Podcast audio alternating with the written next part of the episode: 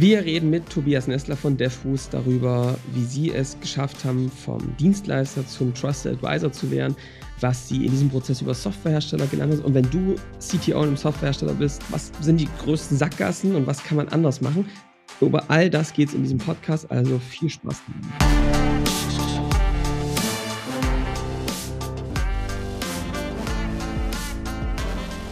Willkommen zum Scaling Champions Podcast. Konkrete Tipps und Werkzeuge für die Skalierung deines IT-Unternehmens. Hier bekommst du komprimiertes Erfahrungswissen aus über 80 Skalierungsprojekten pro Jahr. Zusammengestellt von Johannes Rasch und Erik Osselmann. Und damit auch von uns ein herzliches Willkommen zum Scaling Champions Podcast. Für mich ein unglaublich ungewöhnliches Bild hier auf meinem Bildschirm, denn ich schaue in zwei Gesichter vor einer ja. Kamera im Podcast-Keller Dresden. Johannes, hallo und Tobias, hallo. Tobias Nester. Ich, ich habe endlich einen würdigen Podcast-Gast. Ja. Äh, Co-Moderator hier quasi, Erik. Schön, dass du bei Tobias und mir im Podcast bist. Da freuen wir uns beide sehr. Ach, so ist das, Tobias. Ja, gut, okay. Ja. Das können wir dann noch, noch besprechen. Ja, Dr. auch von Tobias meiner Seite, Erik. Haben wir heute herzlich hier. willkommen. Ja, herzlich willkommen auch von Tobias Seite. Ja. hallo, hallo. Tobias, ich würde sagen, wir lassen mal Johannes kurz zwei Minuten reden. Vielleicht kann der ja. uns ein bisschen beibringen, warum du da heute im Podcast-Keller sitzt. Also erstmal freut es mich total, dass du da bist. Wir äh, sitzen heute hier zusammen. Ähm, Tobias, wir kennen uns ja schon echt eine ganze Weile und du machst in, ähm, in Dresden, kann man wirklich sagen, die IT-Branche unsicher äh, und bist ein großer Bestandteil, wichtiger Treiber im Silicon Saxony, aber auch mit eurer Firma bei ganz vielen äh, renommierten IT-Unternehmen unterwegs. Und wir haben uns vorher im Vorgespräch eigentlich vorgenommen, dass wir heute mal ein bisschen was erzählen, wie eure Reise aussah, weil ich glaube, die ist ganz spannend für IT-Dienstleister, für Agenturen, weil man da, glaube ich, eine Menge über sich selbst lernen kann. Aber, und das ist, glaube ich, die spannende Kombi hier, ihr habt vor allem Softwarehersteller als Unternehmen, als Kunden. Und ähm, da habt ihr viel gelernt und arbeitet viel mit denen darin, dass sie ihre Entwicklung auf ein neues Level bringen. Ja. Und ähm, über beide Sachen wollen wir heute mal miteinander sprechen. Ähm, wir freuen uns auf Best Practices und auch so Erfahrungen, die du jetzt mal aus erster Reihe quasi teilst. Äh, von daher freuen wir uns sehr, dass du da bist. Und, Danke. Ich freue mich auch, dass ich wieder ja, mal bei euch im Podcast Stimmt, im Altformat muss man ja sagen. warst du schon mal drin. Das war ja. relativ zu Anfang. Und wir kennen uns ja, muss man ja sagen, wirklich alter Freund des Hauses, so knapp sechs Jahren oder sowas ja. sind wir im, im lockeren Austausch immer mal. Ja. Die Zeit vergeht. Ja. Genau. Und äh, vielleicht bevor wir starten, Tobias, äh, vielleicht erzählst du mal ganz kurz, wer bist du? Was macht ihr bei DevBoost? Ähm, ich glaube, für viele, ihr seid ja, das muss man ja auch so sagen, Erik, oder? Äh, wir haben ja hier, für uns Ach ist das ja wirklich so. äh, auch ein, ein, Ding, wo ich sagen muss, da, da, strahlt ja die ganze Ehre ab, die hier äh, im Stimmt. Raum ist. Das ist ja eigentlich, ich müsste ja Tobias hier im Podcast machen und hat uns zu Gast, weil er nämlich Scaling Champions des Jahres 2022. Er ähm, zusammen mit dem ganzen Team von, ja. von DevBoost, genau. Ja, also von daher äh, auch nochmal Glückwunsch an der Seite. Wir haben es auch schon mal im Podcast gesagt. Also das ist dieser Tobias, der heute hier ist. Ja. Ähm, von daher, vielleicht schieß mal los. Was machst du? Ähm, was macht ihr bei DevBoost? Ja, ganz kurz. DevBoost, äh, da ist der Name Programm.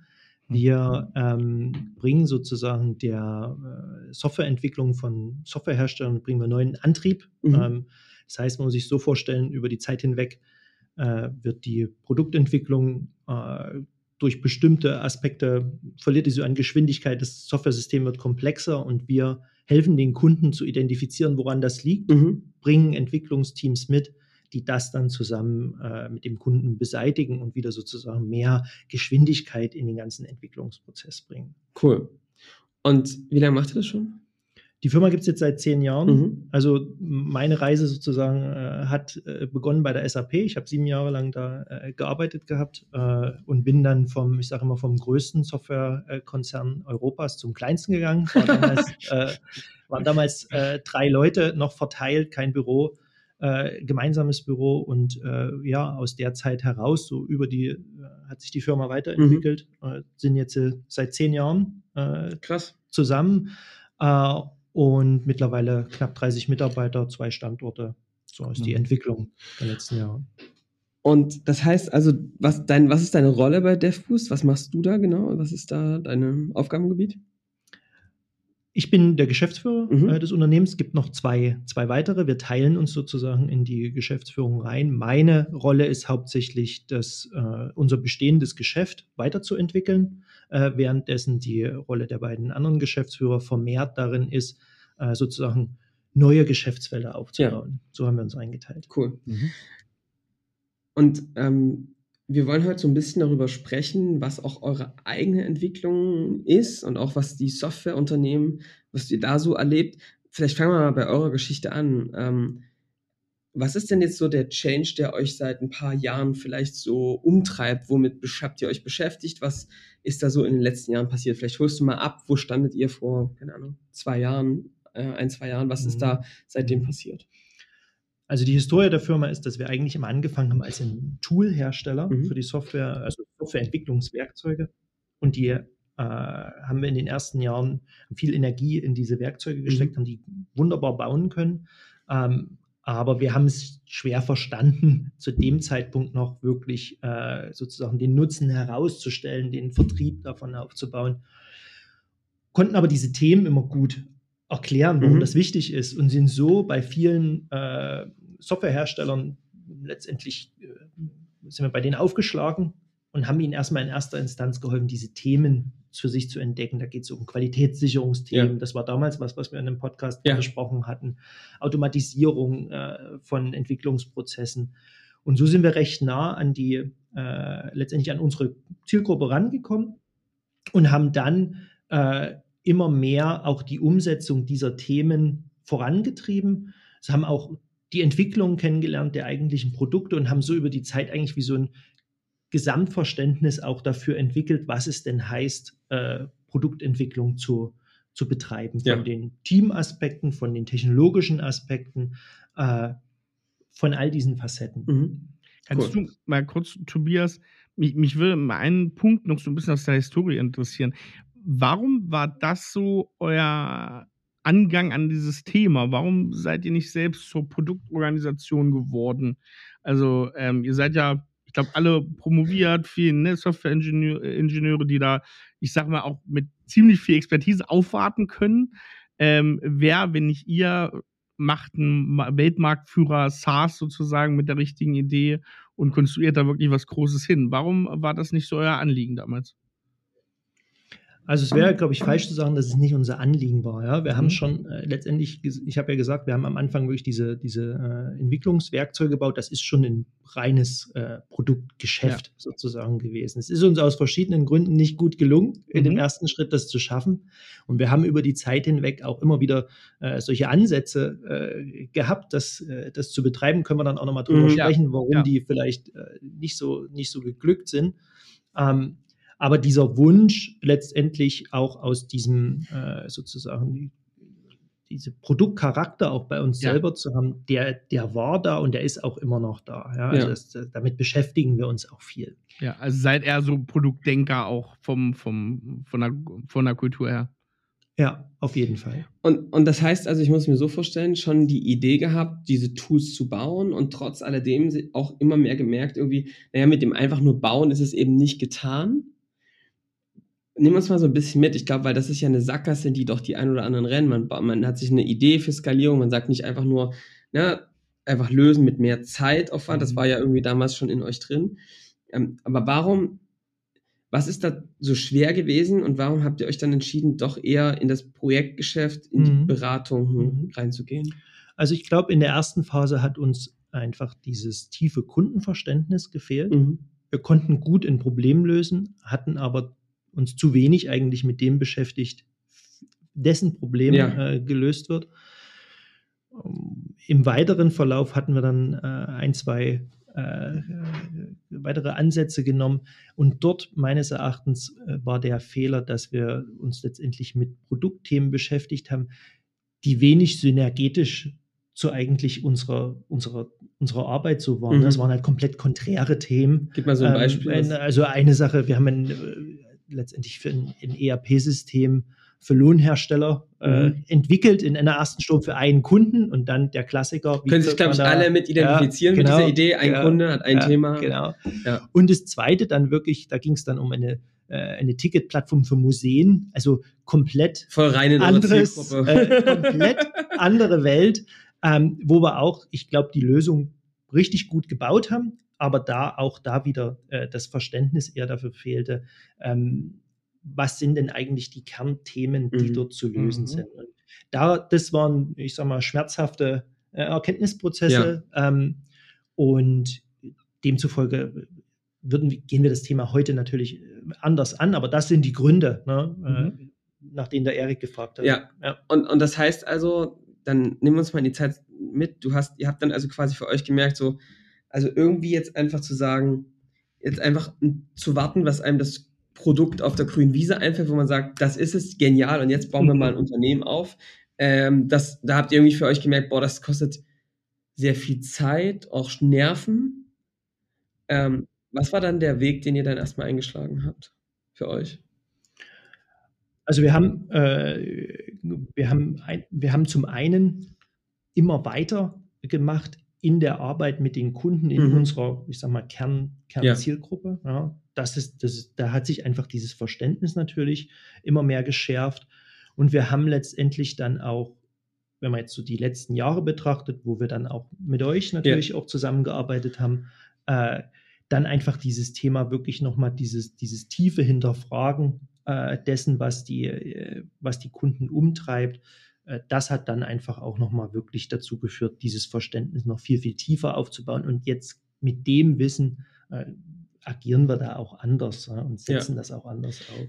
Ich würde gerne jetzt mal mit dir da nochmal kurz reingucken und auch über die Softwareunternehmen sprechen. Ich würde euch jetzt mal unterstellen, dass ihr ja, ihr habt ja mit Softwareunternehmen gesprochen und ihr hattet ja auch schon wirklich Ahnung, so was die umtreibt und. Ja, klar, ja. Wenn jetzt jemand von außen fragt, warum habt ihr jetzt nochmal Gespräche mit denen geführt? Ihr kennt doch die Kunden. Also das höre ich mhm. ganz, ganz häufig. Mhm. Was ist denn das, warum ihr diese Validierung gemacht habt? Was ist das, was euch da irgendwie vielleicht auch begegnet ist, wo ihr gesagt habt, Mensch, das ist ja wirklich was, ein anderer Blickwinkel, der uns bei uns auch was verändert in der Wahrnehmung? Mhm. Also ich glaube, ein Punkt ist, man ist natürlich so auch im permanenten Austausch mhm. mit den Kunden. Man nimmt sich aber selten wirklich diese Zeit, das in so einer strukturierten Art und Weise zu machen und auch dieses, ich sag mal, dieses immer wieder Warum fragen, ja. warum ist das so? Also wirklich so in so eine tiefere Analyse zu gehen, das ist was, äh, was, äh, was man so in den, in den äh, sonstigen Gesprächen und Formaten, die man hat, wo dafür eigentlich jetzt nicht so der Raum ist. Ja. ja. Und das, das zu erkennen, was das dann aber bringt, ja, wenn man, wenn man, wenn man da einfach immer tiefer bohrt und wie man dann auch sozusagen die Muster so erkennt mhm. äh, bei den Antworten, das war schon ein ganz, ein ganz wesentlicher Erkenntnisgewinn. Ähm, und der hat auch dazu geführt, dass wir diese Form zum Beispiel die haben wir total eingebaut in alles. Bei uns wird heutzutage immer noch gemacht. Also wir haben mhm. das verstetigt ja. in gewisser Art und Weise. Jeder, der mit uns in Berührung kommt, äh, der hat so eine Art Gespräch äh, und jeden, mit Sehr dem gut. wir arbeiten, machen wir regelmäßig ja. genau auch wieder diese, äh, diese Gespräche. Das hat schon nochmal viel auch im Nachgang dann erklärt. Ja. Also man konnte dann auch Rückschlüsse ziehen, wenn man mit, mit Leuten diese Gespräche geführt hat, mit denen man im Vorfeld zusammengearbeitet hat. Es hat im Nachgang nochmal Verhalten auch erklärt, ja. was einem in dem Moment eigentlich vorher noch so recht unklar war, warum es so gehandhabt ja. ja. Also es war schon sehr mächtig letztendlich. Und, und was würdest du jetzt jemanden, der zum ersten Mal in seinem Leben so eine Validierungsgespräche führt, um auch so ein bisschen das Muster zu brechen, was würdest du demjenigen denn für einen Tipp geben? Jetzt hast du ja schon viele dieser Gespräche geführt. Was würdest du ihm für einen Tipp geben? Was würde ich ihm für einen Tipp geben? Also ich würde vor allen Dingen den, äh, den Tipp geben, dass, ähm, äh, dass man da keine riesengroße Organisation dazu mhm. braucht. Mhm. Ja, man muss sich irgendwie einmal natürlich äh, die für sich relevanten Fragen zusammensammeln. Da kann man ja auch zur Not bei euch mal fragen, wenn man nicht genau weiß, äh, wie, das, äh, wie das gemacht wird. Und dann äh, ist das eine sehr niedrigschwellige Arbeit, und man muss sagen, das ist das, was man am Anfang auch nie vermutet. Die meisten Leute, mit denen man zu tun hat oder mit denen man sprechen will, sind da auch gern bereit mitzumachen. Ja, also das ist auch was, was, was wir gelernt haben, dass das einfach, äh, dass man, wenn man fragt, kriegt man in der Regel auch die, äh, die Möglichkeit, eben genau sowas zu machen. Ja, ja. ja. Okay, also das heißt, ähm, Mut eigentlich, sowas zu machen, ähm, ich, ich glaube, viele stehen vor der Wand und sagen sich, ähm, warum soll ich mit den Kunden reden? A, was sollen da für neue Erkenntnisse kommen? Aber B, bei den anderen ist es manchmal so dieses Thema, ähm, warum ähm, sollten die sich überhaupt die Zeit nehmen, das mit mir zu machen? Um, man erlebt dann doch, dass es viele gibt, die erstmal viel erzählen, oder? In solchen Situationen. Auf jeden Fall. also ersch erschreckend manchmal auch so im ersten Moment, dass man denkt, hui, da kommt jetzt aber viel. Ja. Ne? Man, ähm, aber das ist, glaube ich, auch das Gute, ne? dass, dass wenn, äh, wenn, der, wenn der Gegenüber merkt, dass es einen wirklich interessiert, ja. dann ist es in der Regel auch so, dass dann, dass die Leute dann natürlich auch, äh, auch erzählen. Mhm. Ja? Und das ist dann, ist dann einfach ein ganz anderes Kundenverständnis, mit dem man dann agieren kann und mit dem man auch beraten kann. Und da, also, sieht, man schon, da sieht man ja schon die erste Superkraft, zu der es dann führt, ne? Weil äh, man merkt ja, das machen anscheinend sehr wenige, sonst würde ja nicht auf einmal so ein Wasserfall starten und jemand äh, erzählt da ganz viele Sachen und sehr tief, was so seine Probleme sind, ne? seine Kittel-Brennfaktoren, weil einfach sehr wenig Dienstleister, sehr wenig ähm, Produktanbieter das eigentlich machen, ne? Mal den Leuten, für die es ist, ähm, die richtigen Fragen zu stellen. Ja, wahrscheinlich, genau. Ja. Und, und was ich auch raushöre, ist, ähm, es ist schon eine gesunde Haltung, da mit so einem Navy CIS, sage ich immer, hm. denke ranzugehen, zu sagen, ey, ich mache das jetzt, um es wirklich zu verstehen, ja, die Puzzleteile zusammenzusetzen und dann am Ende auch wirklich zu helfen. Genau, so äh, erkläre ich es auch ja. in der Regel, ne, dass es darum ja. geht, ne, dass ich dieses Verständnis brauche, um überhaupt erstmal verstehen zu können, ob wir helfen können, wie wir helfen können und was jetzt eigentlich das für den Kunden der beste Weg ist. Und jetzt, und daraus, wir werden dann gleich nochmal kleiner äh, Cliffhanger erzählen, wo, wo, was, woraus ihr dann gelandet seid und was mhm. sich dann eigentlich so ergeben hat. Aber lass uns mal in diese Gespräche einsteigen. Wir wollen nämlich ein bisschen was lernen. Was treibt denn eigentlich die Softwareunternehmen so um? Was habt ihr denn gelernt? Ähm, was würdest du denn sagen, was sind denn so die größten Probleme? Gibt es vielleicht sogar eine Sackgasse ähm, der Woche, in die die Unternehmen, Softwareunternehmen so hineinlaufen? Mhm. Ja, da können wir mal ein bisschen, ja. können wir uns mal ein bisschen tiefergehend mit beschäftigen. Ja? Also letztendlich muss man ja verstehen, so ein äh, das Softwareunternehmen oder die, dieser Softwarehersteller wurde gegründet, weil sie haben eine gute Produktidee, sie wollen da irgendwie für ihre Kunden Mehrwerte äh, bieten und äh, über die Zeit hinweg also kommen natürlich sehr viele Wünsche an so jemanden heran, mhm. ja, was irgendwie an neuen Funktionalitäten hinzukommen soll, äh, wie sich das System weiterentwickeln soll. Und das heißt, äh, man ist immer in diesem Spannungsfeld, äh, das zu priorisieren. Äh, und letztendlich dieses System über die Zeit hinweg wächst damit natürlich auch. Es wächst die Komplexität, Komplexität ja. des ganzen Unterfangs, wird auch immer mehr Zeit wird darauf verwendet, das System so wie es ist, stabil zu halten, zu warten, in der, in der Form zu betreiben. Und der Zeitanteil dessen, was man, äh, der aufgewendet wird, um wirklich jetzt neue Funktionalitäten mhm. zu haben, der, der sinkt. Das ist zu einem gewissen Grad einfach normal, weil man eben natürlich auch ein, äh, ein viel größeres System äh, zu betreiben hat. Aber das fühlt sich dann immer so an, als wenn es so, ja, äh, wir waren früher irgendwie mal schneller. Ne? Da, ja. ging, da haben uns die Bälle zugeschmissen ja. und, da, und da ging es Schlag ja. auf Schlag.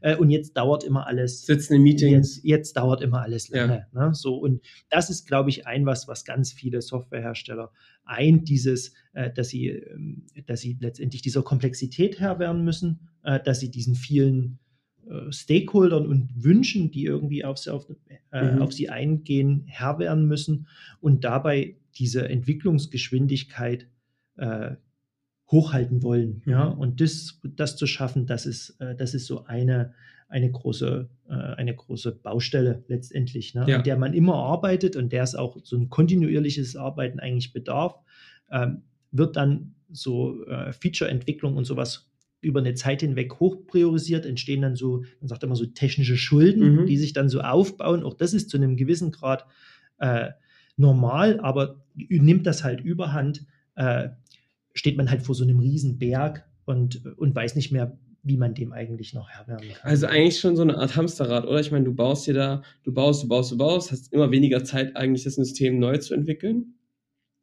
Und die Energie, die es braucht, um das einzureißen und auf ein neues Level zu bringen, wirklich nochmal einfacher zu bauen, die fehlt irgendwie. Die fehlt, weil natürlich auch äh, die Erwartungshaltung da ist, zum einen, das Produkt muss immer funktionieren ja. und es muss letztendlich auch immer irgendwie vorwärts gehen. Ne? Es braucht neue Funktionalitäten. Sich jetzt dann die Zeit dafür zu nehmen, wirklich eben so substanziell ja. da nochmal ranzugehen, das ist halt eine große, da wird dann, das wird dann ein großes Invest, ja. Ähm, und und davor scheut man sich dann einfach auch, Ja. ne? so in dieser, da in diese Komplexität so im, im laufenden Betrieb äh, letztendlich einzugreifen. Wir reden gleich mal über die Sacke. Also ja. Sag mal. Äh, äh, Tob- Tobias, ganz kurze Frage. Ist das, wir kommen dann zu eurer Lösung, ne? aber du hast es gerade sehr schön beschrieben als so ein, so ein Netz auch, ne? So ein, äh, da geht es hier drum, das Produkt muss fertig werden, es gibt neue Feature, ähm, du baust eine technische Schuld auf, du musst schneller werden in den Prozessen. Ähm, du hast ja sehr gut diese, dieses Konstrukt sozusagen ja verstanden. Ist es dann auch, wenn man das erkennt, überhaupt noch möglich, so Einzelpunkte zu sehen? Also, oder ist man dann eher so total gewillt, so, so ein Komplettkonstrukt für diese Kunden zu schaffen? Weil es ist ja dann sehr schwierig, weil du merkst ja sehr, wie das zusammenhängt, ne? Ähm, du meinst aus unserer Sicht gesehen? Aus eurer Sicht, ja, ja, ko- komplett Ja. aus eurer Sicht, ja. Ja. Ja, also ähm, ich glaube, man muss da immer vorsichtig sein, so äh, dann dazustehen als jemand, wir reißen das jetzt hier komplett ein und Ja. setzen es nochmal neu daneben. Das ist natürlich immer der Wunsch, äh, ne, sozusagen, dass, äh, Mhm. oder man hofft, das ist das Allheilmittel, aber oft ist natürlich das, was dann neu geschaffen wurde, in ein, zwei Jahren auch schon wieder die Legacy. Ja? ja. Ähm, und man steht wieder vor dem gleichen Thema. Also ähm, da gilt es dann letztendlich auch äh, zu gucken, okay, welche Strategien helfen denn dabei, dass wir eher kontinuierlich daran arbeiten, dass wir eben leichtgewichtiger, schneller werden, Mhm. äh, anstatt mit solchen Einmal-Hauruck-Aktionen äh, zu versuchen, es jetzt ein für alle Mal Hast rumzureißen. du das schon mal gehört, Erik, irgendwo? Ich habe schon mal gehört, ja. Ja, ich habe Mhm. das schon mal gehört. Ne? Äh, Das, das verfolgen wir sehr ähnlich, ähm, weil ähm, das oft eigentlich nur kurz ein Problem löst, aber es eigentlich schnell zum nächsten führt. Ja. Ähm, wir reden gleich mal über, den, über die Sackgasse der Woche. Tobias, was mich interessieren würde, ist, ihr habt ja jetzt auch viel mit den Entscheidern in diesen technischen Abteilungen Ja. gesprochen. Wie geht's denen denn? Also ein typischer So, CTO. Entwicklungsleiter, Entwicklungsleiter. CTO, ja. Wie ist denn da so der Stand? Haben die Stress oder wie erlebt ihr die so in. Ja, also was letztendlich natürlich, die, die sind genau natürlich mit einer derjenigen, die diese Ausbalancierung äh, schaffen müssen. Mhm. Ja, ähm, die sind, der, sind diejenigen, die natürlich auch so diese, auf denen diese unterschiedlichen Stakeholder zu einem gewissen Grad ein, Mhm. äh, einwirken. Und, und das ist halt in sehr viel so ein Prioritätshandling, ein Ressourcenhandling, in dem man steckt. Man hat nur begrenzt viele Leute. Ja, was ist jetzt das, äh, was sozusagen für unser Produkt das ist, äh, wo wir jetzt am ehesten rein investieren. Diesen Fragestellungen sind sie, sind sie gestellt. Sie sind immer äh, letztendlich auch natürlich in der Rolle, dass sie sehr an das Produkt, an den Markt denken. Ne? Sie haben da eine, Mhm. eine große Nähe dazu, sehen aber natürlich auch so diese technischen Schwierigkeiten ähm, und, äh, und müssen da äh, müssen da immer diesen Übertrag äh, schaffen. Ja. Und das ist schon so, ich sag mal, diese äh, von diesen beiden Seiten äh, wirkt das auf sie ein. Und das ist, äh, wenn das, gerade wenn das Produkt eben in so eine Phase kommt, wo es dann eben, äh, wo es eine gewisse Reife äh, auch äh, ent, entwickelt hat und eben diese Komplexität äh, sehr groß wird, dann, ähm, Das ist so dann setzt das- Knautschzone, dann, setzt sie, dann sitzen sie da so dazwischen. Mhm. Ja. Ähm, das heißt also, wenn man mal einen Strich drunter macht, was würdest du sagen, ist so die Sackgasse, in die da viele reinlaufen, reingelaufen sind?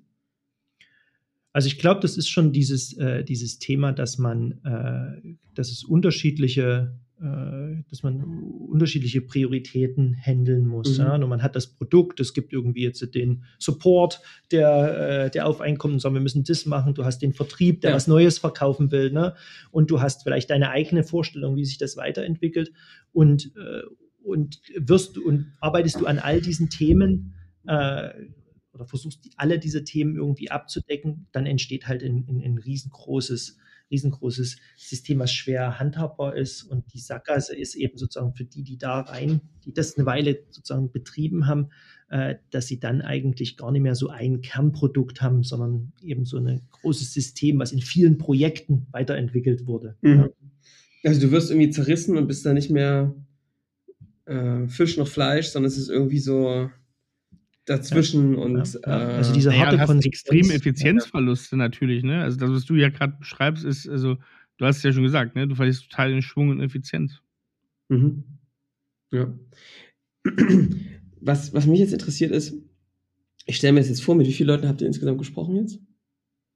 Oh, Johannes. Vielleicht 60, 70, 80. Geil. Also, das ist, also das ist schon eine ordentliche Wunschanalyse. Habe ich nicht mal gemacht. Nee, ich, wir haben eine knapp 50, glaube ich, damals. Äh, ähm, ja. Was ist denn jetzt für euch, jetzt kommst du, stellst du dir vor, jetzt kommen wir mit der Erkenntnis zurück, ich, es war sicherlich nicht so linear aufeinander aufbauend, aber hm. was ist denn jetzt das, wo ihr euch jetzt zusammengesetzt habt und gesagt habt, Mensch, guck mal, wenn man das so versteht, dann sind das und das die Implikationen, was man, was mhm. wir anders machen müssen, was man anders mhm. machen muss, um diesen Unternehmen zu helfen. Was hat sich dadurch verändert in eurer Denkweise, in der Handlungsweise? Naja, wir haben halt für uns auch immer mehr verstanden, dass es, ähm, äh, dass unsere Rolle natürlich derjenige ist, der mit einem gewissen Know-how reinkommt, auch so Erfahrungshintergrund, wie machen das andere und in der Umsetzung hilft, ne, dass der stark ist. Aber dass letztendlich für den Kunden, dass er eigentlich wie so einen Sparringspartner an vielen Stellen mhm. braucht. Ja? Dass er jemanden hat, mit dem er eben solche Lösungen oder Lösungsideen einfach mal diskutieren kann, dass er jemanden braucht, der äh, der einfach mal aus einer anderen Perspektive da auch Input reinbringt, so Vorschläge macht. Ja, das ist was, wo wir auch unsere, äh, unsere Mitarbeiter sehr anhalten dazu, ja, die in den Projekten sind, dass sie, dass sie sich, dass sie Routinen mit den Kunden haben, mhm. wo sie immer wieder auch neue Impulse quasi äh, reinbringen müssen, um einfach äh, sozusagen aus dieser, aus dieser, aus dieser einen Welt des einen Kunden das zu weiten und da versuchen einfach mit äh, ja, auf eine gewisse Art und Weise auch der Ratgeber zu sein, mit dem man zusammen das weiterentwickelt. Also so vom Ratgeber, also vom Dienstleister, der den Dienst am Kunden leistet, mehr zu einem Ratgeber? Ja, ja. Also ich würde sagen, ähm, wenn, wenn, wenn, wenn wir in dem Stadion sind, dass die, dass die Kunden fragen, wie würdet ihr das machen, mhm. dann ist man auf dem richtigen Niveau angekommen. Cool. Sehr cool. Mhm. Und das ist vor allem die Implikation, weil ihr merkt, dass es so eine gewisse, so höre ich das raus, eine gewisse Orientierungslosigkeit gab, auch ein bisschen eine Einsamkeit bei diesen CTOs oder bei diesen Menschen, die manchmal einfach in ihren gewohnten Mustern gehandelt haben und dann hat das genau zu den Ergebnissen geführt, über die wir gerade gesprochen haben. Oder? Naja, man muss sich vorstellen, ne, wenn sich dieses Produkt so entwickelt, man, äh, man macht viele dieser Sachen ja einmal. Mhm. Ja? ja? Hm. man baut es einmal, man baut, sicherlich verändert sich ja. das über die Zeit, aber man hat viele Sachen einmal gemacht und es ist für einen so selbstverständlich, dass das so der Weg ist. Und ich glaube, das ist ganz normal, ja, dass einem es einem schwerfällt, ganz viele andere Perspektiven einzunehmen. Ja? Also das, und das ist das, wo wir sagen, okay, das wollen wir halt sein, ne? dieser, diese andere Perspektive, die mit reinkommt und in dem Sparring zusammen dann die Lösung zu entwickeln, die sie wirklich nach vorne bringt und die diese Produkt, die das Produkt irgendwie so auf ein neues Level hebt.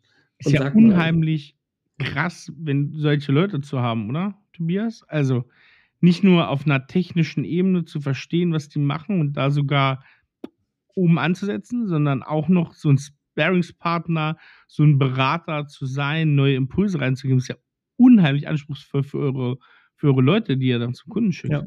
Ja, deswegen haben wir auch nur 30 und nicht schon 300. Aber okay. dafür auch nur gute. Ja, ja, ja. ja, ja genau. Also es ist aber wirklich so. Ne? Also es ist halt wirklich auch, es ist natürlich auch für jeden bei uns ein Entwicklungsprozess. Ja, auch die, auch wir alle sind da nicht geboren worden dazu, mhm. genauso zu agieren, ähm, sondern es ist was, was, was wir zusammen auch, äh, auch weiterentwickeln und weitertreiben. Aber ja, es ist ein sehr hoher Anspruch letztendlich bei allen, äh, mhm. bei uns da genau an so einer Stelle auch wirksam zu sein. Ja, ja ich würde gerne dann mit euch nochmal über die Ausbildung sprechen, weil das, also da hätte ich auch nochmal gerne ein paar Fragen, also habe ich auch ein paar Fragen an mhm. Tobias, weil da würde ich auch gerne ein bisschen was lernen. Mhm. Ähm, nein, also das, das ist sicherlich total interessant.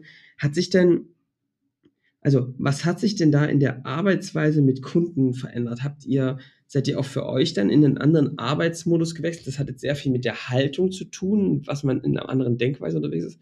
Was hatten sich im Angebot oder im Prozess mit Kunden verändert?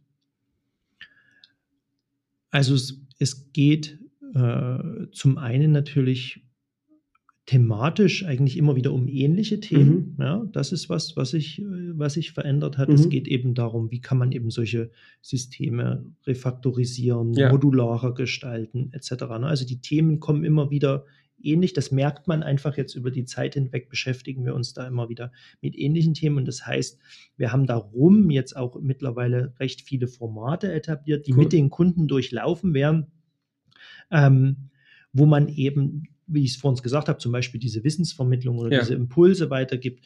Wir arbeiten aber auch mit den Kunden jetzt mittlerweile in einer Form, dass wir wie so eine gemeinsame Zielvereinbarung, Zielerreichung machen. Also wir cool. haben so dieses OKR-Prinzip, was wir für uns im Unternehmen ja. haben, quasi übertragen auch mhm. auf den Kunden ähm, und bringen letztendlich auch immer mehr äh, solche, solche Formate, Routinen mit rein, die, die bei allen Kunden gleich sind, ja, die bei allen Kunden gleich sind und weil wir einfach wissen, das hat sich bewährt, um wirklich so Fortschritt auch auch zu machen. Und das ist, glaube ich, eine Änderung äh, gegenüber den äh, Projekten, wie wir sie vielleicht jetzt noch vor zwei, drei Jahren gemacht haben. Und man erkennt jetzt viele wiederkehrende Muster. Tobias, wenn ich das höre mit den Formaten, auch da wieder meine Frage, eben war mal mehr beim, beim Personen, das scheint ja nun Struktur zu sein. Wie haltet ihr denn bei diesen Formaten die Qualität? Also, das klingt ja jetzt so, ihr habt da so ein paar Standards, ihr habt da so Sachen, die gibt da bei jedem Kunden mal rein, wenn es gerade passt. Äh, machen das bei euch immer die gleichen Leute? Muss das jeder können? Also das zieht schon wieder so ein bisschen darauf ab, wie ihr eure Leute eigentlich da ähm, ausbildet, ne? Also wir haben einen Verantwortlichen dafür, der ah, letztendlich, okay. ähm, der, ich sag mal, der, der ist der Counterpart bei uns für die Projektleiter. Mhm. Er sorgt dafür, dass diese Formate eingehalten werden. Er bereitet das vor. Er ist auch derjenige, der letztendlich dann äh, sicherstellt, dass es in der Form auch wirklich umgesetzt wird, so ja. wie das angedacht ist. Und das ist so, das ist ein wichtiger Punkt, um das aufrechtzuerhalten. Ja, dass es einen gibt, der sagt, wir machen das ja. alle halben Jahr, dieses eine Format oder du hast die Termine, wie ja. sind die gelaufen, der da auch nachfasst. Das okay. ist sicherlich ein Punkt. Und was man aber da schön sieht, ist, das hast du gerade beschrieben, ihr habt, wir reden dann auch mal über euer Marketing und Sales, was sich da verändert hat, mhm. aber was mhm. ihr geschafft habt, ist, dass ihr, du hast gerade gesagt, ist, ihr seht sehr viel klarere Muster, die eigentlich immer wieder kommen ja, an den ja. Inhalten. Und das ist ja für mich eigentlich so der Schritt, wo dann auch so Skalierung so richtig mhm. eigentlich anfängt, oder? Wenn du merkst, ah, guck mal, eigentlich lösen wir immer wieder die gleichen Themen. Das heißt, es gibt auch eine Fokussierung des Wissens, was wir brauchen. Also wir können, es lohnt sich jetzt total für uns, Wissen strukturiert zusammen zu aggregieren und auch Kunden das beizubringen in einer anderen Art und Weise. Das ist ja schon, das klingt manchmal noch so ein kleinen Schritt, aber es ist ja schon ein Game Changer, weil es sich auf einmal, also viele versuchen ja im Projektmanagement und so Wissensmanagement zu betreiben oder Best mhm. Practice Austauschrunden und so einen ganzen Schnulli, ja. Das ist ja alles cool, aber das Ganze greift ja erst dann so richtig, wenn du in so einem Modus wie jetzt kommst, dass du merkst, es sind immer die gleichen Themen. Und je besser wir die jetzt lösen, desto schneller sind wir, desto ein besseres Ergebnis ist es für den Kunden, weil wir immer wieder über die gleichen Themen stolpern werden. Ähm, da merkst du jetzt also schon auch Wiederholungseffekte, oder? Auf jeden Fall. Und ich merke auch vor allen Dingen, dass das natürlich äh, ich viel schneller mit jemandem, der jetzt neu auf uns zukommt, wirklich sozusagen zu dem Kern der mhm. Themen komme. Ne? Ich frage gewisse Sachen und, und er merkt, okay, der macht das jetzt ja nicht zum ersten Mal äh, und wir kommen dann recht schnell äh, zu Punkten, beziehungsweise habe ich auch den Effekt, dass manchmal die, äh, äh dass ich das so vorstelle, dass wie wir arbeiten und so gewisse Symptome äh, letztendlich dann, die bei Kunden auftreten können, bringe und dann die Leute im Prinzip nur noch so abhaken. Also bei uns ist es das. ja. ja, also die, das heißt, die kaufen nicht trotz Standardisierung, sondern wegen Standardisierung bei euch. Die kaufen wegen äh, dieser Fokussierung auf diese Themen dem Verständnis dafür ja. und der dabei abgeleiteten Standardisierung dann. Hm. Das ist ja oft nämlich ein, Kon also auch das ist was, was ganz vielen schwerfällt, weil sie denken, wenn wir Standardisierung machen, Wiederholbarkeit, ist das ja, schade das dem Kunden. Mhm. Also, wie, was würdest du dazu sagen?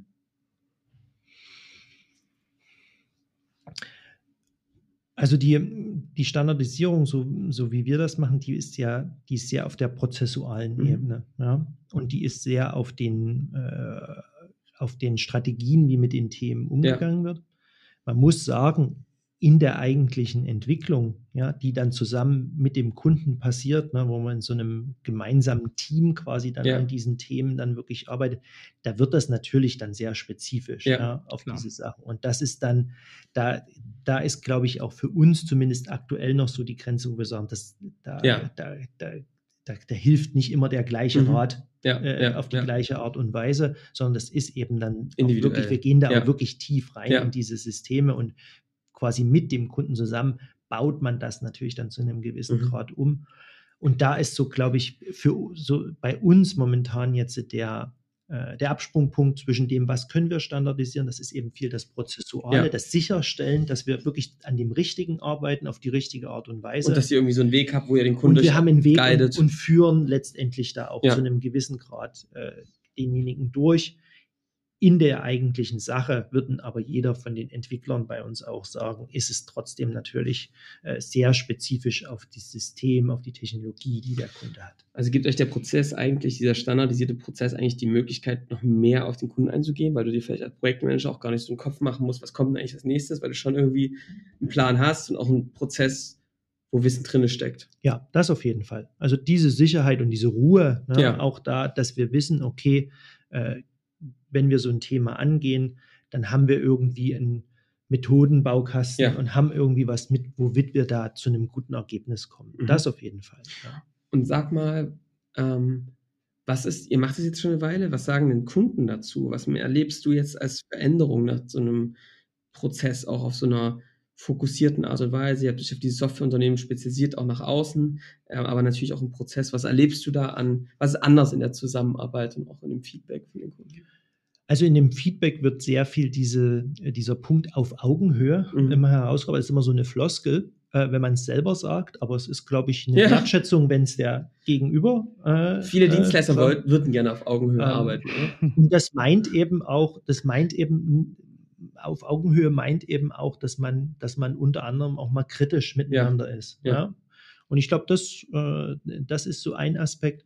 Und eine zweite Facette, was, was ich merke, ist, dass wir, dass wir immer mehr auch zu anderen Themen gefragt werden. Also wir sind mit einem bestimmten Mhm. Thema da, aber jetzt, äh, jetzt kommen andere Themen und der Kunde fragt auch, wie sieht denn das da bei euch aus oder wie machten ihr das da? Ja. Ne? Also man, Mhm. man hat einfach jetzt irgendwie dadurch ein gewisses Vertrauen sich erarbeitet und irgendwie so eine Basis, auf der man das Thema, worum es primär geht, bearbeitet. Mhm. Aber ich merke, dass sich das, dass sich das immer mehr ausweitet, äh, dass man einfach zu vielen anderen Aspekten auch so einer, so einer Teamführung, Produktentwicklung, Organisationsstruktur äh, gefragt wird. Ja? Ja. Äh, und das, das ist gut. Nie, bei allen Sachen kann ich immer sagen, da, da, da weiß ich jetzt Bescheid, ja? Mhm. aber trotzdem merke ich, dass das viel mehr passiert. Ja? Also ihr seid schon irgendwie über den Prozess, werdet ihr strukturiert zum Trusted Advisor für den Kunden, würdest du sagen?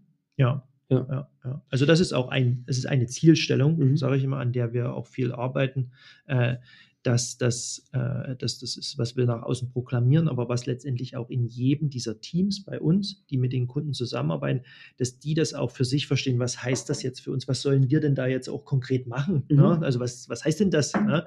Äh, und da versuchen wir so Schritt für Schritt äh, auch so immer wieder dem, den Teams neue Ziele zu setzen, wie sie denn immer mehr auch in diesem, äh, hin zu diesem Ratgeber äh, Ja. werden. Ja. Super, super. Mm, Jetzt würde ich eigentlich, jetzt haben wir wirklich viel gelernt, wie ihr da rangeht. Wenn du auf dieses, auf euer Produkt guckst und auf das, was ihr macht, würdet ihr sagen, seid ihr jetzt auf dem Weg, noch weiter zu standardisieren und zu Skalierung voranzutreiben? Also habt ihr jetzt mit auf dieser Kundengruppe drauf, identifiziert, identifiziert ihr Potenziale, wo ihr sagt, Mensch, da könnte sich jetzt eigentlich ein Produkt nochmal anbieten? Ja, ja, auf jeden Fall. Also das ist das, was wir auch machen, äh, in zweierlei Facette. Zum einen, ich sage, sag, unser, unser primäres Angebot, ja, eben dieses, Ja. dieses Entwicklungsteams, was an diesen Themen arbeitet, da passiert viel Standardisierung auf dieser prozessualen Ebene, so wie ich das beschrieben habe. Und da kommen wir auch immer mehr dazu, diese, äh, diese Aspekte wirklich als Wert dem Kunden äh, gegenüberzubringen und auch da eine gewisse Unabhängigkeit von, äh, von, diesem, von dem Aufwand, den das Mhm. vielleicht bei uns hat, zu kreieren. Ja. Das ist so dieser eine Pfad. Und zum anderen äh, haben wir auch äh, letztendlich über diese Erkenntnis, was so äh, der gesamte Entwicklungsprozess, was den ausmacht, haben wir jetzt auch einzelne äh, Leute bei uns, die sich quasi diesen Prozess nur angucken und quasi identifizieren, wo wäre denn jetzt hier ein Potenzial für wirklich ein, ein Produkt, Mhm. ja, und die dann die Zeit haben, auch da immer tiefer zu fragen, dann wieder so in diese Validierung und dieses Thema zu gehen und das dann, äh, das dann vorwärts zu treiben und da mit Gesprächen, mit äh, Annahmen letztendlich, die hinterfragt werden, mit solchen Validierungen, mit ersten Pilotkunden dann auch Lösungen zu erarbeiten. Das haben wir halt so etabliert, dass wir diese beiden Facetten haben. Die eigene, das eigene zentrale äh, Produkt, nämlich unsere mhm. Entwicklungsteams quasi immer weiter zu entwickeln und gleichzeitig die Freiheit zu haben, zu erkennen, was entlang des gesamten Entwicklungsprozesses vielleicht noch Potenzial hat und das dann von einem dedizierten Team auch lösen zu lassen. Und jetzt kommen wir zu einem schönen Punkt, auch zur Überleitung. Am Ende seid ihr jetzt ja bei einer ähnlichen Modus rausgekommen, wie ihr es damals schon hattet. Mit dem Unterschied, dass ihr, und ich glaube, das ist bei vielen so, die auf der anderen Wiese das grünere Gras vermuten. Also, dass man Produkte baut außerhalb seiner Zielgruppe, mhm. äh, in anderen Segmenten und dass man dadurch ja Kannst du mal diesen Leuten sagen, was ist denn, was, also, weil das ist natürlich was, wovon ich Fan bin. Wenn ihr den Podcast hört, ist das jetzt keine große Überraschung, dass ich immer wieder sage, versucht jetzt bitte nicht, während ihr das eine Unternehmen noch nicht fertig habt, gleich das zweite parallel zu bauen und das dritte und das mhm. vierte, mhm. weil überall Potenziale mit Produkten schlummern können, die man theoretisch den ganzen Markt erobern könnte. Ein Prozent würde ja schon reichen. Ein Prozent, also ein Prozent der Museen wäre ja, ja, schon mehr als genug. Wir schon ja? durch. Wären wir schon ähm, durch. Jetzt, weil dieses Gefühl liegt natürlich nahe. Man erlebt, man, oder ich, also ich habe das so wahrgenommen, dass man erlebt diese Frustration, die man auch in seiner Branche hat. Und jeder hat seine eigene mhm. Frustration in seiner Branche, mit seinem Produkt und so weiter. Und denkt sich so, boah, dann guckst du da drüben, ne, dann macht der Tobias mit seinem Softwareunternehmen das und das und denkt sich, boah, das ist ja easy. Ja. ja? ja. Ähm, woher, vielleicht können wir das ja ein für alle mal auflösen. Ne? Da kann ich nämlich allen immer die Podcast-Folge schicken. Woher kommt denn dieses Gefühl, in einer anderen Branche, in einem anderen Segment ein Produkt bauen zu wollen? Und was ist, wenn man es dann doch nicht tut, sondern bei dem bleibt, wo man liegt im Kern? Ne? Mhm. Was ist für dich da der Unterschied? Woher kommt der eine Effekt, dass man es woanders das Glück mhm. sucht? Und was ist dann anders, wenn man es doch in dem sucht, wo man eigentlich schon gut ist? Mhm. Also es ist so ein, äh, dahinter liegt so ein, äh, so ein psychologischer Effekt, wo mir jetzt leider der Name nicht einfällt. Das ist, wenn man in einer, äh, in einer Domäne wenig Kenntnis hat, ja. Dann hat man in, ein sehr hohes ähm, dann hat man eine sehr hohe Zuversicht, äh, dort richtig was bewegen zu können. Dann den Krüger-Effekt, würde ich sagen. Genau, ja. das ist die Erklärung. Ja. ja. Äh, du hast halt wenig, wenig Einblick und bist deswegen äh, überoptimistisch, dass das ja alles nicht so schwierig ist. Ja. ja. Und du fängst dann einzutauchen und dann kommst du in so ein richtig tiefes Tal, merkst, hier ist alles viel komplizierter, als das wird. Ne? Also wie werde ich hier jemals bestehen? Und über die Zeit hinweg arbeitet man sich auf der anderen Seite äh, die Treppe wieder hoch und ja. ist dann ist dann der Experte in diesem Gebiet. Und ich glaube, das ist so das, wovor wir alle nie gefreit sind, dass wir in die andere Richtung gucken und denken, dort ist es so einfach, aber es liegt halt einfach daran, dass wir viel zu wenig darüber wissen. Und wir müssen uns die Mühe machen, die Abkürzung gibt es nicht, äh, das Ganze zu durchschreiten. Also ist eigentlich. Aber wird das, das irgendwann besser, Tobias? Also ist es so, dass man dann merkt, wenn man diese Treppe, die du gesagt hast, auf der anderen Seite sich hocharbeitet und das kontinuierlich verfolgt, dass man dann darin auch diese Erfüllung finden kann, die man sonst in diesen immer neuen findet? Also, dass man wirklich dann merkt, Mensch, das ist ja so spannend, hier gehen die und die Sachen gerade noch auf, ähm, die wir noch angehen können. Also kriegst du die gleiche Belohnung sozusagen dafür, gefühlsmäßig? Also du kriegst die Belohnung, ja. Äh, das würde ich schon sagen, weil du einfach natürlich dann mit einer ganz anderen Ruhe und mhm. auch mit einem ganz anderen äh, Hintergrund äh, mhm. dastehst und auch bewerten kannst, ja, was sind denn wirklich Opportunitäten und mhm. was sind nur solche Schein. Fra Frank Wolf äh, meinte zu, zu uns im Podcast, wenn du weit weg von der Wand stehst, dann siehst du die ganzen Risse nicht. Du denkst dir, ja, es ist halt eine glatte Wand, ne? Mhm. Wenn da so ein großer Spalt da drin ist, da siehst du, okay, da ist ein Riss, da sind aber auch schon 14 andere drin, ne? Der sagt halt, wenn du nah dran bist, dann siehst du erst die Risse. Und irgendwie ist das die Erklärung auch für das, was du gerade beschreibst, ne? Von außen siehst du so eine einfache Branche, denkst, ja, ist ja easy, ne? Dann den Krüger-Effekt schön mhm. am Anfang. Dann kommt die große Depression, wo du erstmal in die bewusste Inkompetenz reinfliegst ja. und merkst, what the fuck, das ist ja viel komplizierter. Und ich glaube, für mich ist das dann die Erklärung. Dann bräuchtest du ja ganz viel Zeit, und auch Kapazitäten, um da voll reinzugehen und das zu lösen. Und ähm, Marketing zu machen, Sales zu machen, da voll reinzugehen, nochmal nachzusteuern, nachzusteuern, nachzusteuern. Aber die hast du eben nicht, weil du noch auf der anderen Seite ein unfertiges Unternehmen hast, wo es das genauso ja, braucht. Ja. Und irgendwie ist das die Erklärung, oder? Ich meine, und ja. wenn du das was machst, was ihr gerade macht, ihr macht, ihr macht Marketing für eine Branche. Ja? Ihr macht Sales für eine Branche darin seid ihr wirklich gut. Ihr kriegt ein immer tieferes Verständnis. Dann bestehst du natürlich immer näher, weil du immer wieder, so wie du es gerade beschreibst, immer die gleichen Kunden da durchläufst. siehst du immer mehr die kleinen Risse in der Wand. Und ich sage, ja, hier könnte man jetzt ein Produkt bauen. Von außen würde jemand sagen, hä, wo ist denn da ein Markt? Mhm. Ne? Mhm. Aber wenn du nah davor stehst, also ich glaube, Erik, wie viele Ideen wir für Geschäftsmodelle für, für IT-Unternehmen haben, ich weiß, also, aber, da aber man muss, genau, aber man muss, und das, das finde ich, das ist halt wichtig zu erwähnen. Ich glaube, das ist auch nochmal die Erklärung. Man muss wirklich halt durch dieses Teil da treten erstmal durch. Ja. Ne? Das ist halt das Problem. Da, an, um an diese Wand erstmal ranzukommen, die ganzen Risse zu sehen da ist erstmal, äh, das ist halt auch nicht immer schön. Ich finde aber, ich meine, Tobias, dir merkt man es ja an, ne? Eine Ruhe, eine Gelassenheit. Ich finde, ja. da sind schon sehr bodenständige Werte, die da auch eine Rolle spielen, nämlich zu sagen, ey, du kannst ja jedem neuen Shiny Object hinterherrennen, ne? Aber es hat auch eine befriedigende Art und Weise des Arbeits zu sagen, ey, ich bin jetzt mal committed auf dieses Thema äh, ich steige da durch, ich löse das, ich bleibe da auch mal auf allen Dingen, ich springe nicht immer von Hops nach Hops, ja, ja. Ähm, sondern bleib auf diesen, auf gewissen Branchen, auf Themen, die sich entwickeln, bleib da dran und versuche das zu lösen. Und wenn das dann passiert, dann werde ich darin besser, besser, besser und dann entstehen da neue mhm. Geschäftsmodelle. Ich glaube, dass da bei uns irgendwie auch durch LinkedIn und Startups mit viel Geld manchmal so eine, hm. so eine Kultur des zack, schnell drauf, Ding lösen, wumm, verkaufen, nächstes.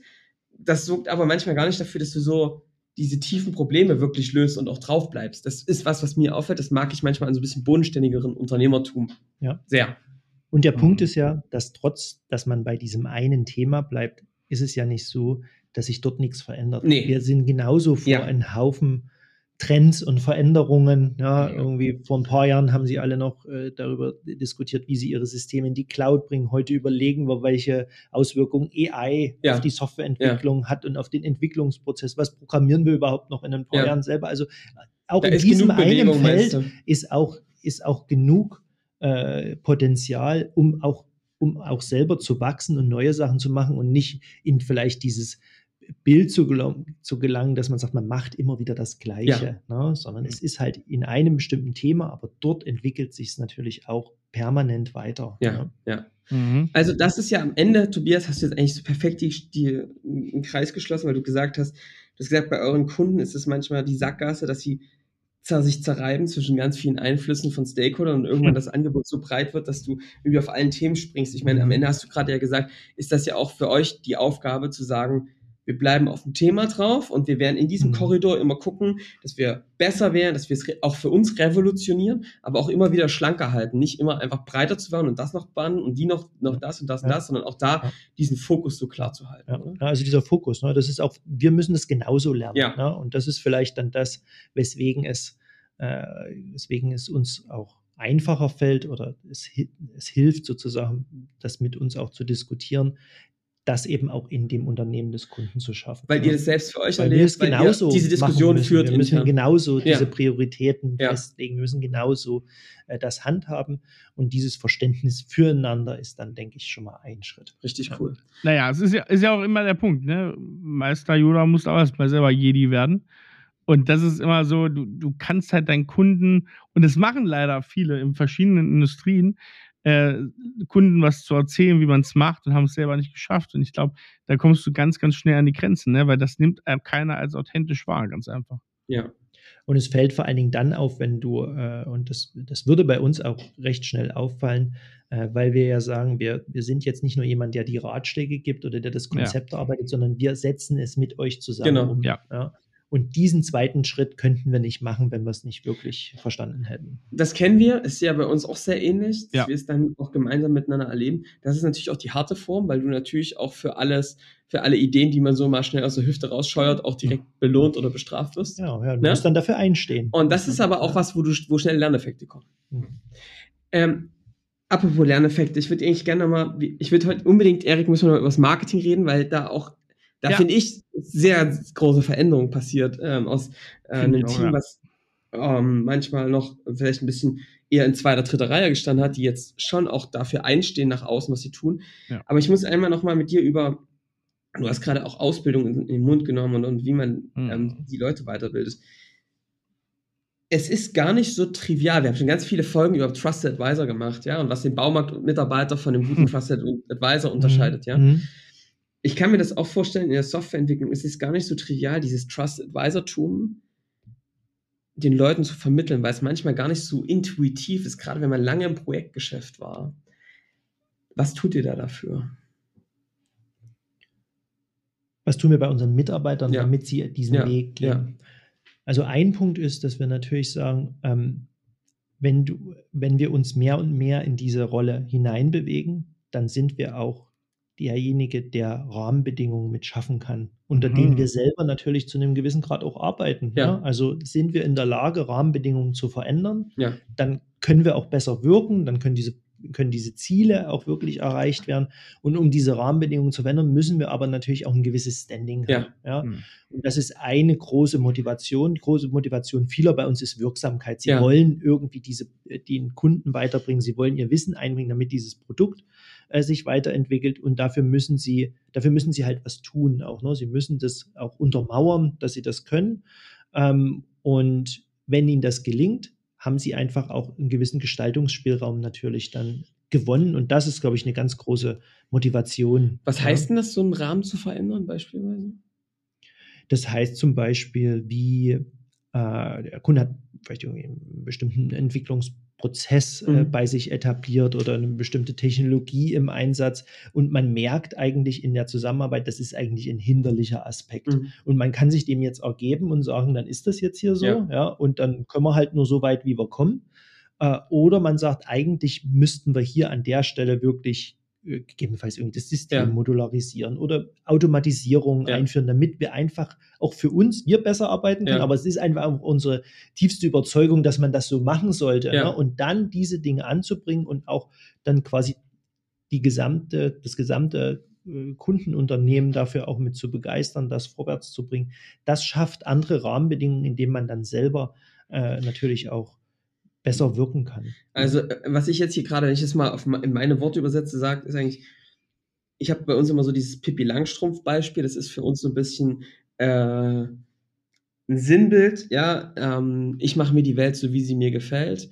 Ähm, und vielleicht, ich brauche, mache mir die Welt so, wie die Welt so, wie sie sie brauchen. Das heißt also, ich kann ja unter den Rahmenbedingungen, die da so gesetzt sind, vielleicht sind die ja Teil des Problems. Wenn ich da drin weiter agiere, werde ich ja in der Veränderung, die ich anstrebe, ja ganz stark auch an meine Grenzen kommen. Ja, ja. Ähm, also gerade dieses Muster zu brechen des Bekannten und dessen, was schon etabliert ist, ist ja vielleicht auch Teil der Leistung, oder?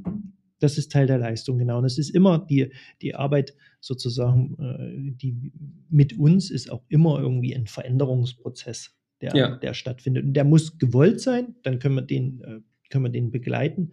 Ähm, und dann äh, helfen diese Formate, über die wir da gesprochen haben, damit, damit dabei. Und dann bringen wir uns auch so ein, dass wir gut wirken können und dass das Produkt und der Kunde letztendlich auch, äh, auch vorwärts kommen. Und das heißt aber auch, und das verstehe ich auch bei dem, was du gerade sagst, das ist auch manchmal mit Widerständen. Also ein Kunde will zwar da hochkommen, aber wenn das easy wäre, hätte das ja schon gemacht.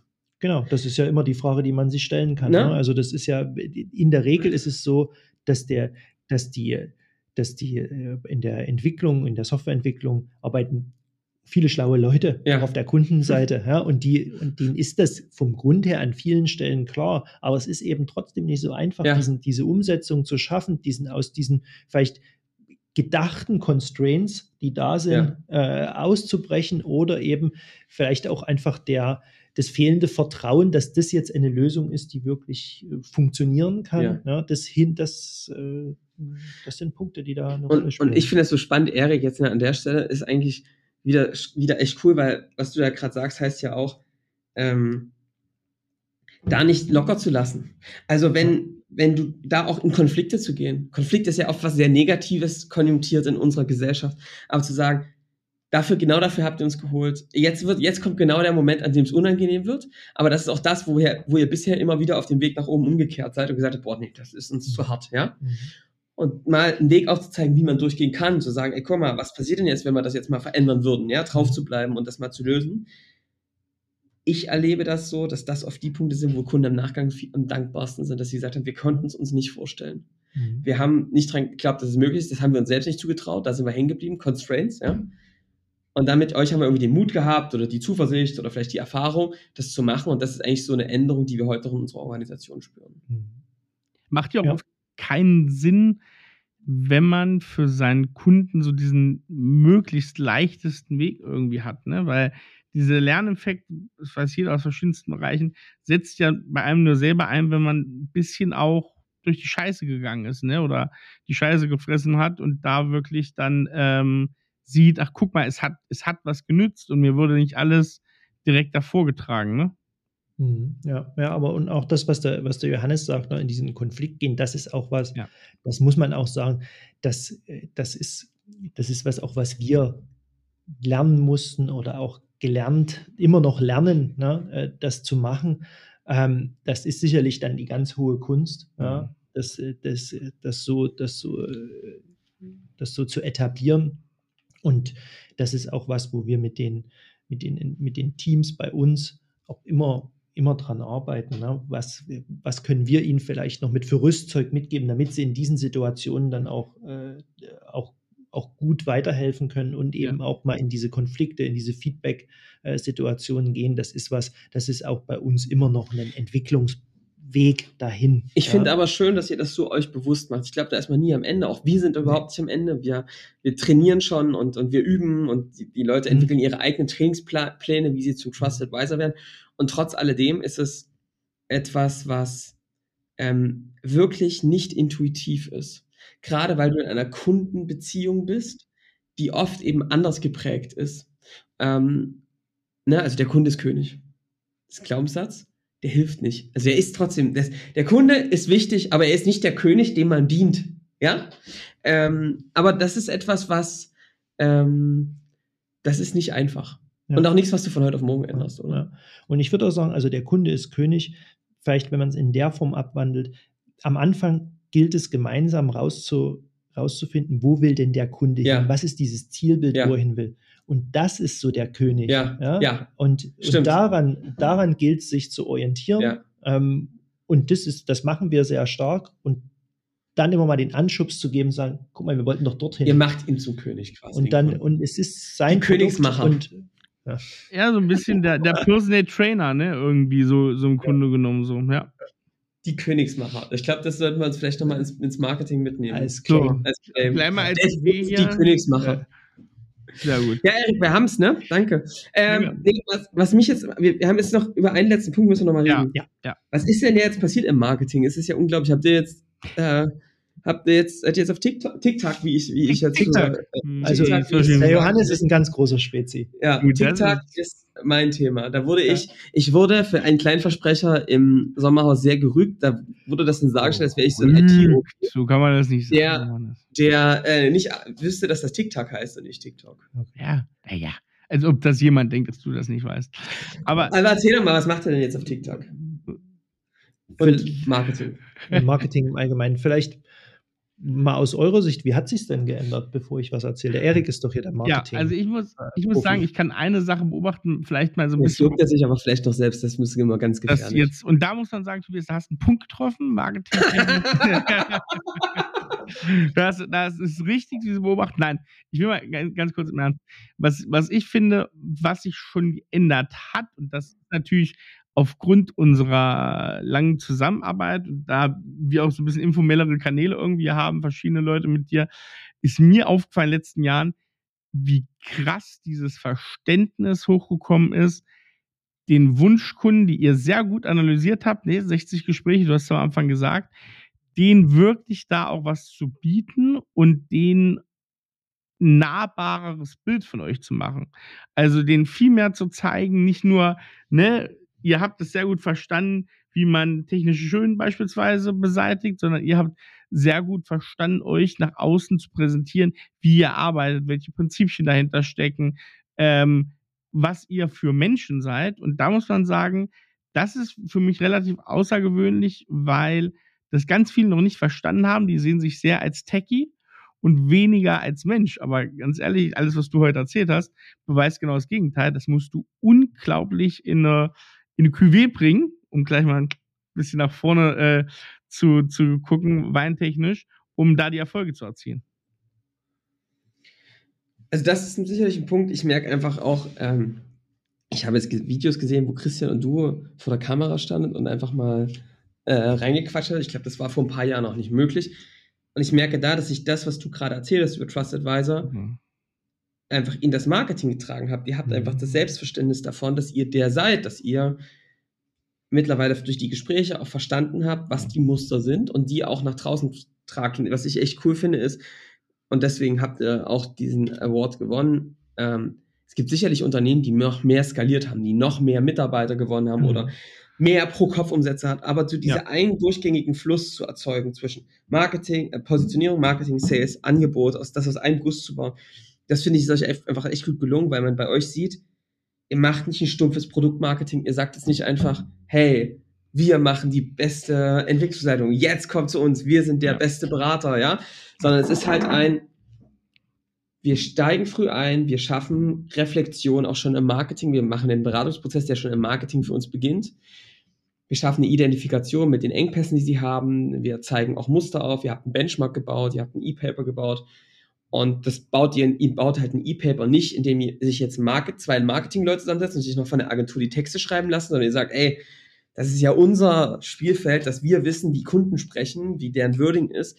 Und wir bauen das natürlich aus denen, die Projekte machen, gemeinsam mit denen, die im Marketing vielleicht das Skillset haben, zusammen, setzen uns zusammen, bauen einen Sprint und setzen, bringen es dann auf die Straße. Und haben damit auch so eine Identität, also das wäre sagen, es ist ein authentisches mhm. E-Paper. Ja. Ich glaube, ihr würdet niemals auf die Idee kommen, jetzt euch von einer Agentur ein E-Paper bauen zu lassen. Wahrscheinlich Im nicht. Wording. Nee, nee. Also wir sind jetzt gerade wieder dabei, eins zu schreiben. Das haben bei uns die Architekten geschrieben. Mhm. Inhalte. Ja. Ne? Ich sage mal, also noch, noch zwei Sätze äh, so dazu.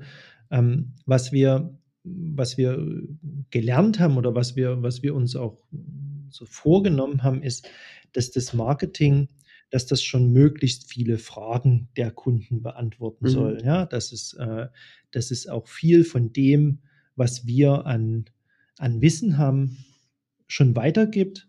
Äh, und dass es weniger so eine, äh, so eine Selbstbeweihräucherung mhm. ist, sondern wir sagen immer so Mehrwert statt Märchen. Ja, also wir haben immer diese Sprüche, ja, so äh, für alles äh, ja. und das und das, das ist ein zentraler Aspekt. Es gibt so vier Themen, die wir immer bespielen. Und eins dieser Themen ist wirklich so Wissensvermittlung ja. für die Softwarehersteller, für die Entscheidungsträger, das für die, für die so aufzubauen. Und also da haben wir irgendwie eine gewisse Konstanz in Themen.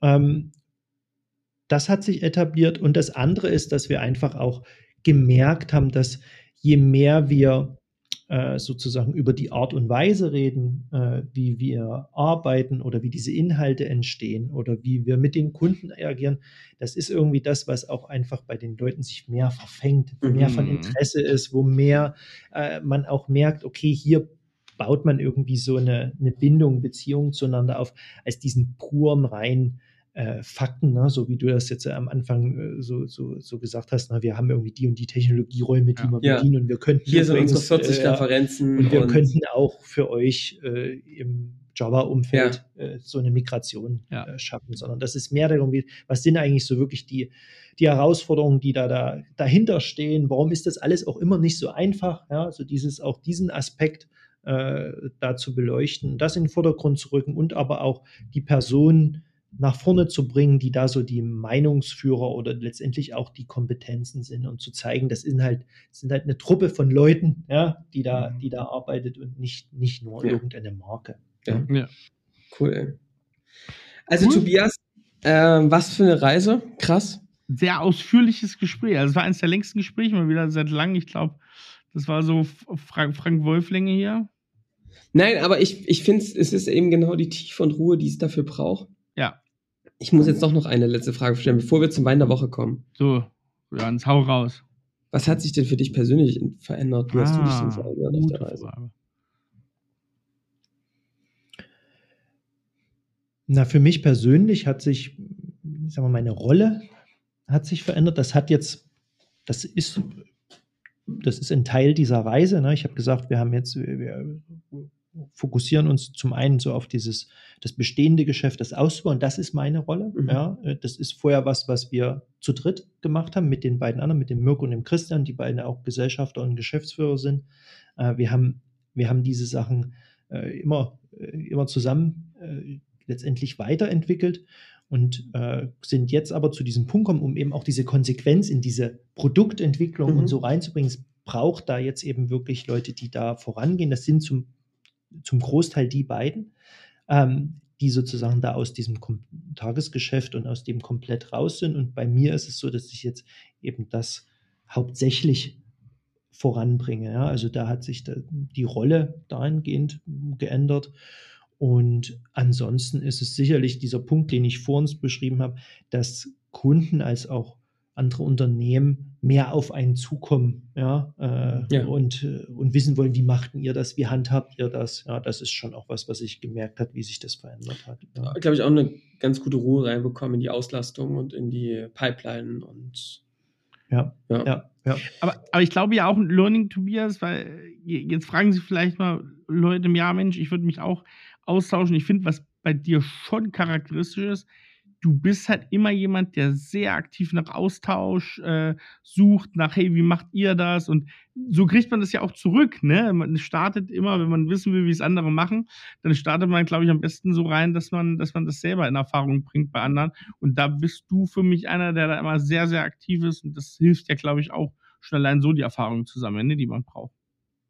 Auf jeden Fall. Also ja. das ist, also das kann man ja auch immer nur jedem empfehlen, ja. äh, das zu machen, sich so seine Runden irgendwo zu suchen. Ja, wir haben hier so, ich sag mal, so lokale Unternehmer-Austauschformate. Wir haben irgendwie über den Verband Silicon Saxony gibt es mehrere Geschichten und letztendlich, man baut natürlich sein eigenes Netzwerk ja, auf und ich bin, ich bin immer jemand, der erstmal auch zuhört und guckt, wie, wie machen das andere, die vielleicht schon ein, zwei Stufen weiter sind. Und ja. das hat mir immer unglaublich geholfen. Mhm. Und was ich auch denke, ich meine, es ist ja wirklich stark, ne? Ihr habt euch da alle drei eigentlich aus dem Tagesgeschäft gut rausgezogen und ähm, das ist ja auch respektvoll, ne? Also was man einfach sagen muss, das ist auch nicht normal. Also da haben, sitzen viele da und hängen immer noch tief in den Projekten, weil sie denken, sie sind die Besten mhm. darin, was vielleicht auch stimmt, aber was halt die Organisation aufhält, ne? Bei euch sind jetzt drei Leute, die ähm, am Unternehmen arbeiten permanent. Das ist schon stark. Also cool, richtig ja. coole Reise. War ja auch ein weiter Weg hin, ne? Das hat man ja, das haben wir ja auch beleuchtet. Ja. Ja. Sehr gut. Dann lass uns doch jetzt, und das ist auch so ein Grund, warum ich den Tobias äh, sehr gut leiden kann. Denn Tobias teilt eine wunderbare Leidenschaft, die ja hier auch oft eine Rolle spielt, nämlich den Wein. Und Tobias, ich kenne deinen Wein der Woche. Ich habe den Namen vergessen im Vorgespräch, ich gebe es zu. Aber ich kenne ihn jetzt schon seit zwei Monaten oder so, seit wir gesagt haben, äh, hier Podcast demnächst. Ähm, da hast du nämlich ich weiß nicht, kannst du das erzählen? Auch so ein bisschen ja, äh, persönlich, persönlichen Hang ja. zum Weingut? Persönliche ja. Beziehung? Ja. Also ich bin natürlich jetzt hier immer, wenn man mit dem Erik zusammensitzt äh, und über Wein redet, dann, äh, dann fällt es schon schwer. Ja, so, da musst, man, hat man ein bisschen Angst. Rein, hat man ein bisschen Angst. Trusted ja, ja, ja, äh, aber äh, ja, also die Geschichte zum Wein der Woche ist ähm, äh, letztendlich über eine familiäre Beziehung äh, von uns haben wir zu einem Weingut im Rheingau, Allendorfer mhm. heißen die, mhm. ähm, haben wir sozusagen die, äh, gibt es jemanden, der da arbeitet, die Elena, äh, das ist sozusagen eine Verwandte äh, mhm. unserer Familie. Ja. Und im, Letz-, im Herbst letzten Jahres waren wir da gewesen und hatten da das Glück, sozusagen mal in das Weingut zu schauen, auch in den Weinkeller, ja. das alles ein bisschen von ihr erklären zu lassen. Und sie hat uns auch einige einige Weine äh, mitgegeben mit nach Hause und immer wenn wir jetzt so Familienfeiern hatten, haben wir einen von denen äh, rausgeholt. Ja. Ähm, und äh, da gibt es zum einen, haben sie so, äh, haben wirklich so ein, so VDP, haben auch unterschiedliche Lagen ja. äh, und haben einen, das ist so ein, so, ein, so ein Riesling. Riesling ist immer was, wo ich irgendwie so noch drum gegangen bin. Ja, war nie so ganz großer Fan davon, aber das habe ich dort äh, schätzen gern. Da ist, ist ja auch ein schwierig. Der, ja, den, äh, der Winkler nennt sich der, den, mhm. äh, das ist so einer, äh, ja. der bei allen immer gut ankam. Den kann man sicherlich auf die Weinliste setzen. Und ja. ansonsten äh, ist der, äh, haben sie auch einen schönen Pinot Noir. Ja. Und äh, zwar ist das der Quercus, nennt sich der. Mhm. und das ist ähm, ja, also der ist bei denen, die bei uns in der Familie Rotwein trinken, allen sehr gut angekommen. Meines Wissens ja. auch so im Barrique ausgebaut und wirklich ja. äh, sehr guter, sehr guter. Das wäre mein Weintipp. Sehr gut. Hier. Insgesamt auch ein cooles, cooles, cooles Weingut. Ähm, kennt man so weiße Etiketten, rote Schrift, ne? Genau. So, großes, ja. was ist da, was ist da so drauf? Ist ein, da, da war jetzt gerade ein großes Q drauf wahrscheinlich, ne? Die setzen. Quercus, ja, genau. Ja.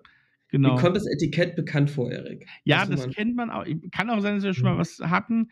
Wir haben auf jeden Fall, naja, getrunken haben wir es auf jeden Fall zu unserem Gipfeltreffen. Hattest du ja was mit Tobias, ne? Stimmt! So? Ja, das genau. stimmt. Da, also, wir, nee, haben, wir hatten auf jeden Fall, aber, aber ja. es war später. Also, das kann ich gut empfehlen. Ja. Das Weingut Allendorf. Ja, sehr gut. Da haben wir den Wein der Woche. Ich überlege, haben wir noch was in der Interaktion? Also ich kann nur, ich kann nur, ich glaube, das passt. Also ich kann nur äh, Danke sagen für diese tiefen Einblicke. Ja. Ich glaube, ja. dass dies für viele ein sehr motivierender, auch inspirierender Blick drauf war, was man so als äh, Dienstleister tun kann und ähm, ja, aber auch für Softwarehersteller, äh, was ja. da jetzt eigentlich so der, der Weg sein kann. In beide Richtungen also, übergeblickt. Vielen Dank, Tobias. Danke, Tobias. Cool. Sehr gern würde ich sagen, ähm, ihr könnt diesen Podcast, nein, ihr solltet diesen Podcast abonnieren. Lasst uns gerne eine Bewertung da. Das geht bei iTunes, es geht bei Spotify. Wenn ihr sagt, das muss mal mein Kollege, der CTO von SaaS-Unternehmen XY hören oder das muss mal mein lieber Kollege, der hier Individualentwickler ist und sich seit Jahren total individuell abstrammelt, ähm, sich mal anhören, dann schickt ihm das doch gerne. Link äh, könnt ihr hier direkt rauskopieren aus dem Podcast und dann hören wir uns in der nächsten Woche wieder. Bis dahin, macht's gut. Ciao. Ciao, ciao.